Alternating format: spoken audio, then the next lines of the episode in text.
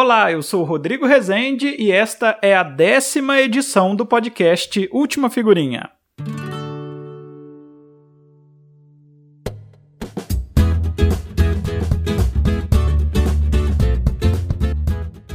Nesta edição, vamos falar com o jornalista Ivan Godoy sobre coberturas jornalísticas internacionais. Nicarágua, Polônia, Oriente Médio, o Ivan já passou por apuros nessa sua coleção de viagens e oportunidades de vivenciar de perto a história acontecendo.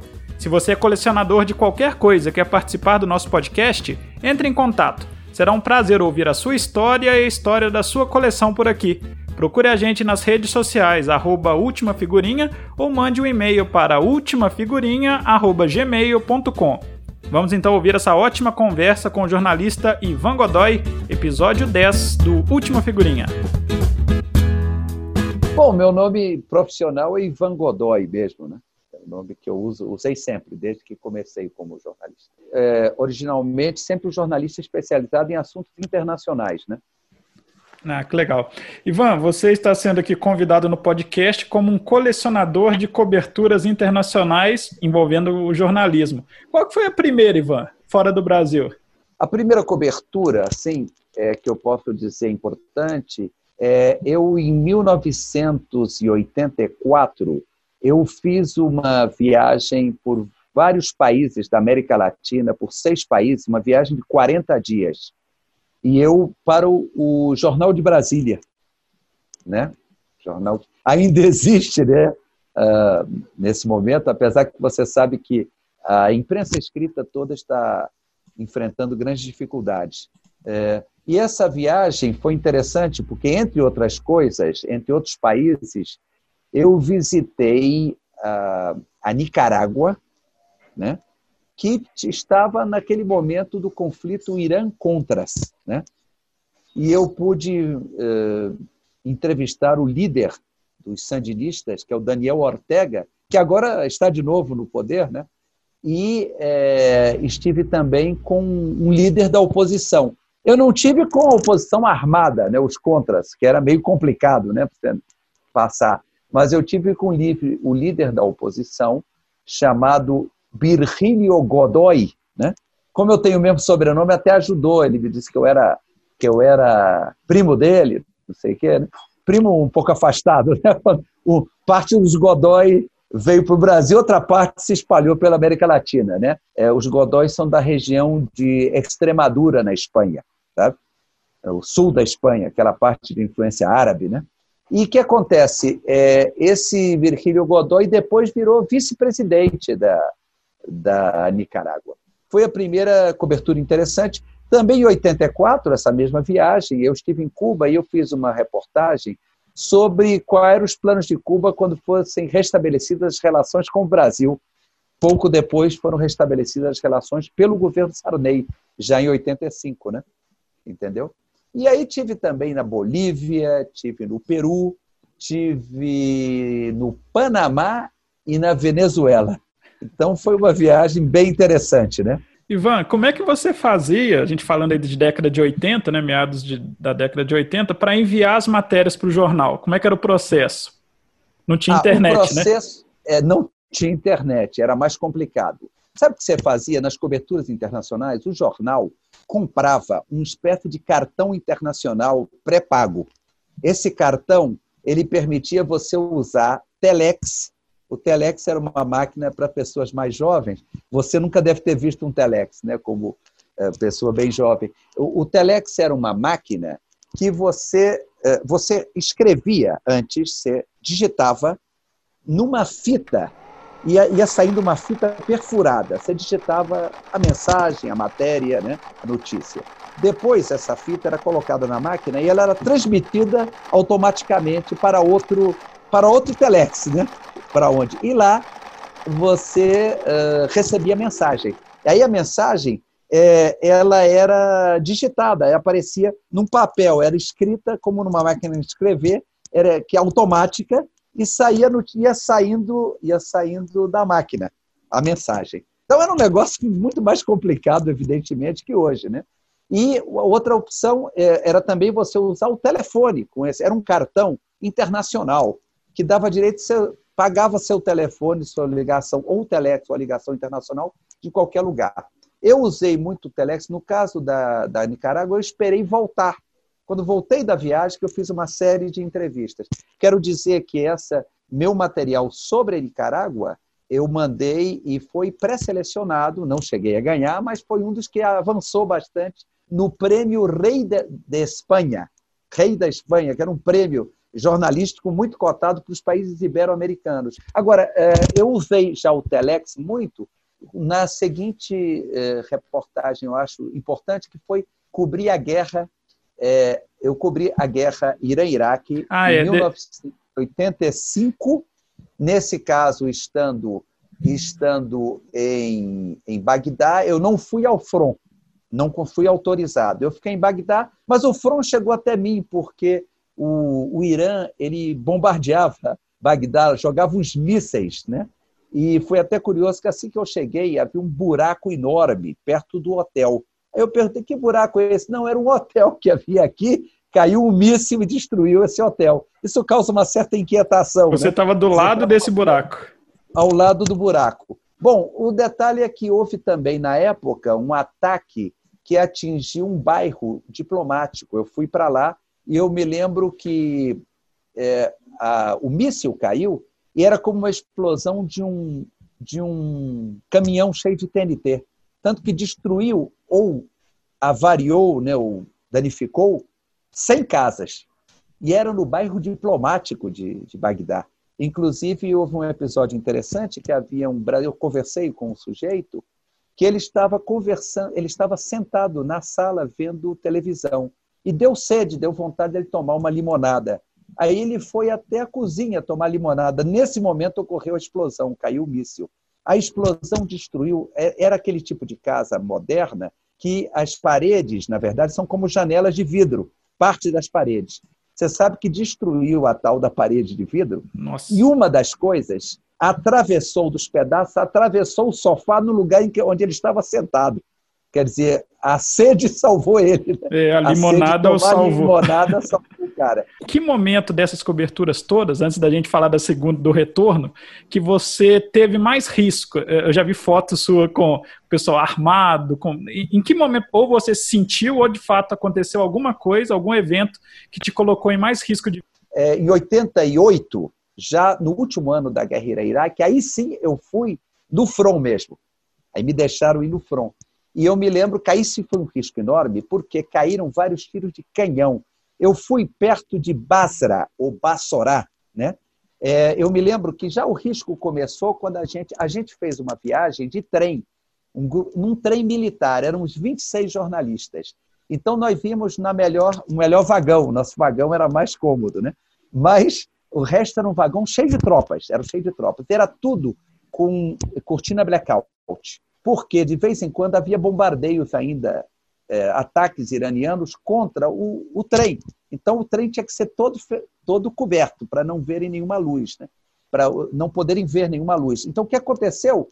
É, a gente foi avisado que ao chegar ao, ao, à estação de trem, tínhamos que descer rapidamente, porque os canhões de, alta, é, de alto alcance do Irã, de vez em quando atiravam na estação de trem quando chegava um trem. Então a gente tinha que descer rápido para até proteger a estação. Aí a gente desceu rápido, foi para e fomos então para o front, onde passamos um certo tempo no front.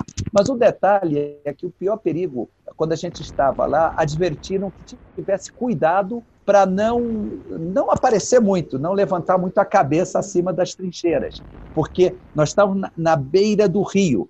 É, na verdade, o rio Tigre e o Eufrates, eles se unem e formam um canal chamado Shat al-Arab. Esse canal quer dizer canal dos árabes e vai até o Golfo Pérsico.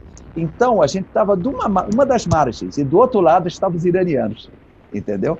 Então, foi um perigo tremendo. Os iranianos começaram a dar tiros de canhão, eles viram a movimentação. Inclusive, havia um jornalista americano, que ele, ele, ele era, na verdade, um câmera, que tinha estado na guerra civil do Líbano. Então o cara não tinha medo de nada, o cara ficou em pé, filmando para o outro lado. Aí eles viram, os iranianos viram a movimentação E aí viram que havia muita gente, começaram a dar tiros de canhão. Eles não sabiam bem quem era, né? Era 800 metros. Mas então, isso é muito. Eu, eu eh, recebi, digamos, perto de mim, cinco tiros de canhão. O mais próximo caiu a 50 metros. E era meio assustador, porque você ouvia um barulho, como se fosse um bumbo. Né? Bam! Era o momento que era disparava o tiro do outro lado. Então, você ouvia um zumbido, fazia fim, de repente parava tudo. Havia um momento que a bala caía, porque era, ele jogava assim de cima para baixo, é, fazia uma curva para cair na nossa cabeça. E eles estavam apertando, a, a, acertando a pontaria. Então, o primeiro tiro foi é, um quilômetro atrás, depois 500 metros atrás, depois 400 metros na frente, depois 200 metros na frente. Quando foi 200 metros na frente, o cara falou: vamos sair daqui para outro lugar porque eles estão acertando a pontaria, o próximo cai aqui. Aí eu estava dentro de um jeep já, quando caiu a 50 metros. Aí caiu, por sorte, como caiu no rio, e caiu, afundou na lama, explodiu na lama. Aí na verdade, caiu a lama em cima de mim e o jipe tremeu com a explosão. Esse foi um momento de muito, muito perigo. E outro perigo também grande era as minas terrestres. Havia minas para todo lado e também havia, sabe o quê? Havia é, bombas de aviação sem explodir. Algumas bombas de 500 libras, que se por acaso alguém tocasse naquele troço, como você vê no desenho animado, aquele negócio rabo de peixe enterrado, isso mesmo. Se alguém tocasse naquilo, se qualquer erro, aquele negócio explodia, destruía tudo ao redor. Então, foi um perigo grave. Então, isso foi no, no Iraque. Quero até informar uma coisa. É, caíram, então, todos esses tiros de canhão. Quando eu voltei para Bagdá, eu me lembro que o jornal tinha dito, olha, você não precisa fazer, mandar aviso para a gente, mandar nada, mas se, só se caírem umas balas, explodir uma bomba ao seu lado, caírem os tiros de canhão. Aí eu voltei não pude fazer do front, né? depois passei um tempo lá no front. Quando voltei a Bagdá, eu procurei uma coisa dessa de, de como é que chama? De telex e mandei já a notícia. E mandei as fotos, é radiofoto, não sei o quê, né? Aí eu já pude mandar. Porque realmente o negócio foi brabo, sabe? Ao mesmo tempo, você também fez outras coberturas, outras reportagens, entrevistas que geraram, inclusive, livros, né? Eu vou aqui perguntar de um deles, que é o que eu li, que é sobre a Polônia. É, como é que é escrever um livro sobre um país assim e como que o, os poloneses lá recebem um brasileiro que quer contar sobre o país, né, um jornalista? Fala um pouquinho para a gente, por favor. É, em geral, eu quero dizer que você sabe bem, nós conhecemos, quando você faz uma reportagem para jornal ou para rádio, sempre é uma coisa que, é, logicamente, é um, um, pouco do momento, né? Você tem aquele momento, sai a reportagem, etc.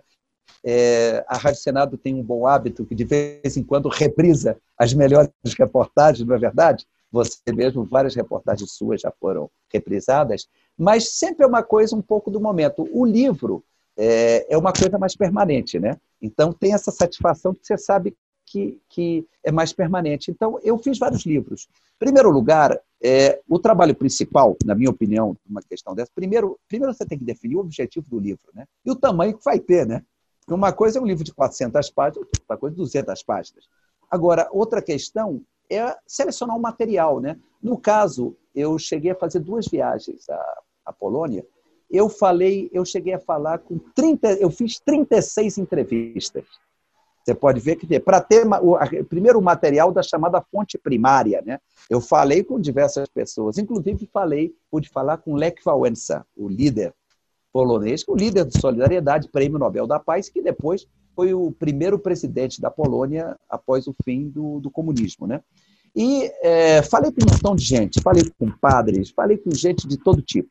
E o interessante disso é que você então tem muita coisa. Agora, junto com isso, eu é, me baseei também em materiais diversos.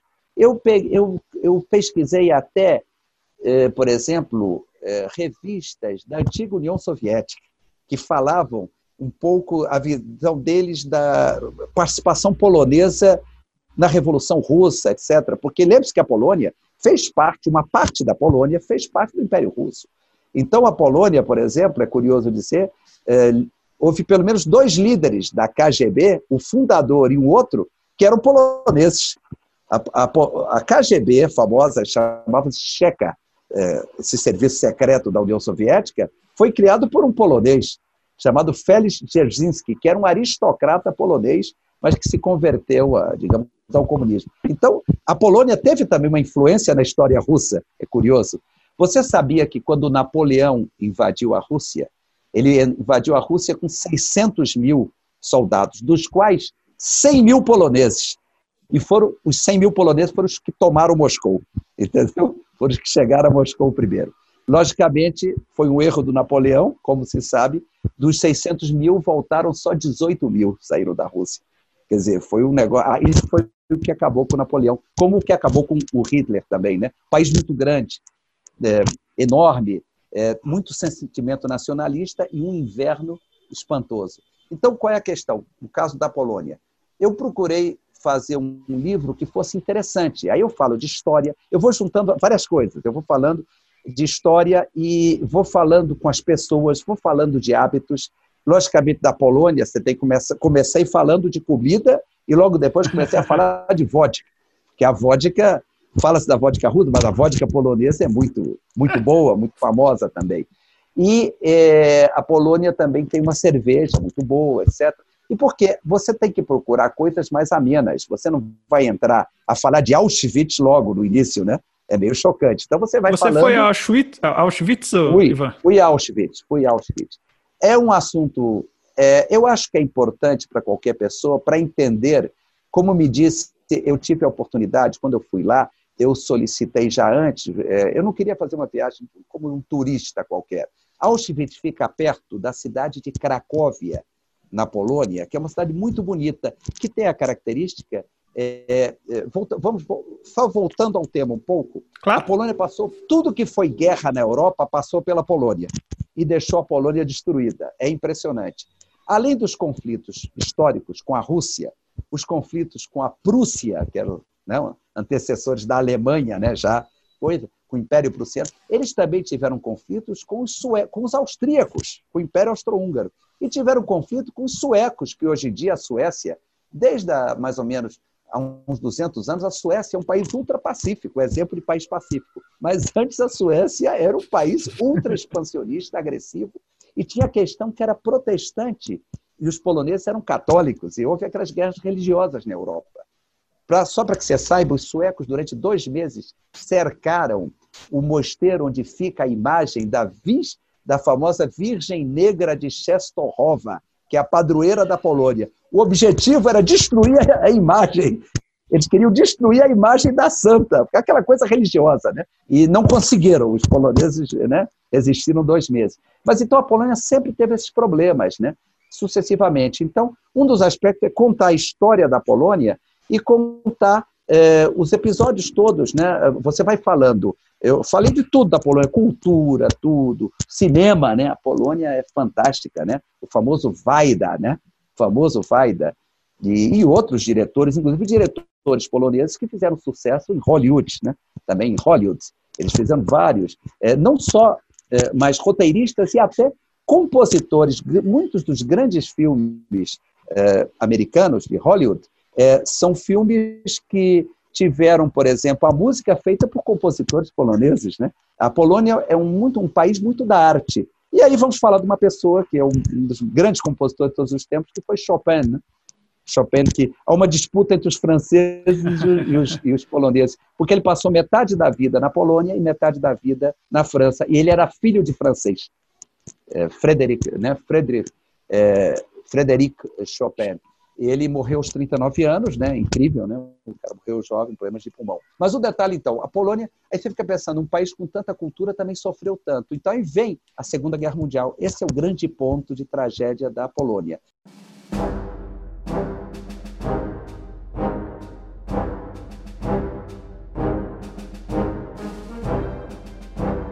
Aí vamos falar de Auschwitz. É, os poloneses até hoje eles reclamam que a gente fala assim, os campos de concentração poloneses. Não, eram campos de concentração da Alemanha dentro da Polônia, dos nazistas alemães. Né? Então, é, por que é importante você visitar Auschwitz? É, eu, quando estive lá, eu fiz uma viagem, passei quatro horas dentro de Auschwitz.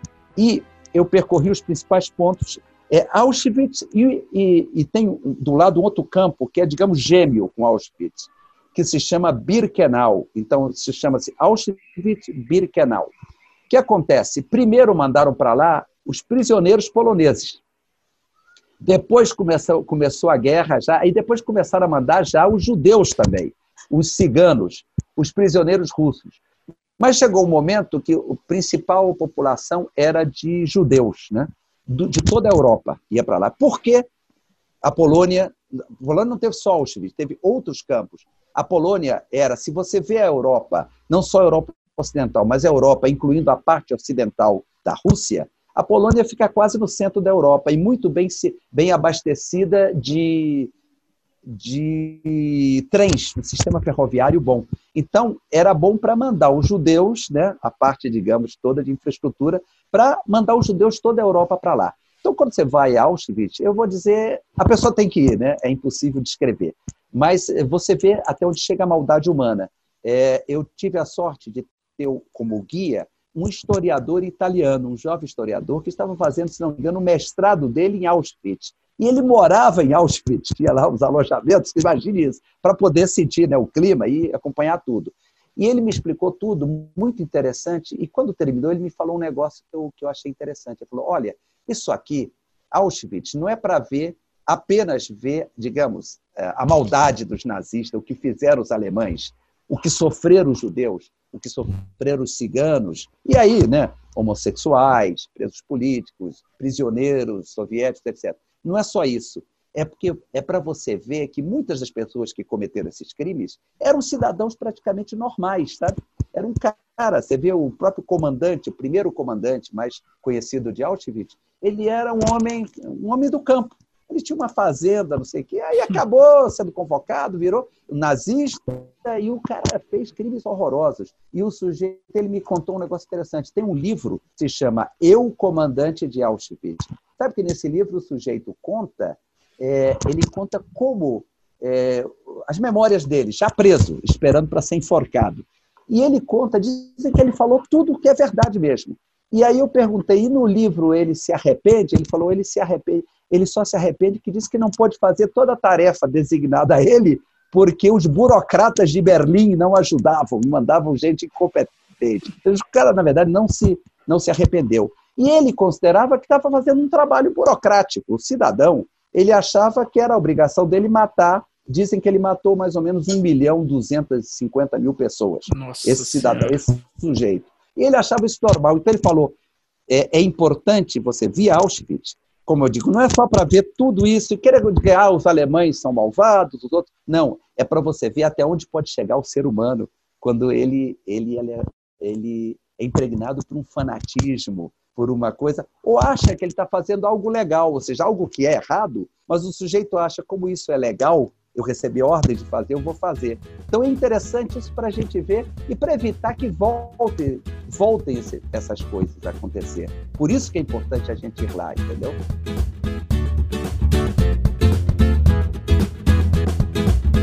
Essa foi a edição número 10 do podcast Última Figurinha. Venha fazer parte do nosso álbum, é fácil entrar em contato.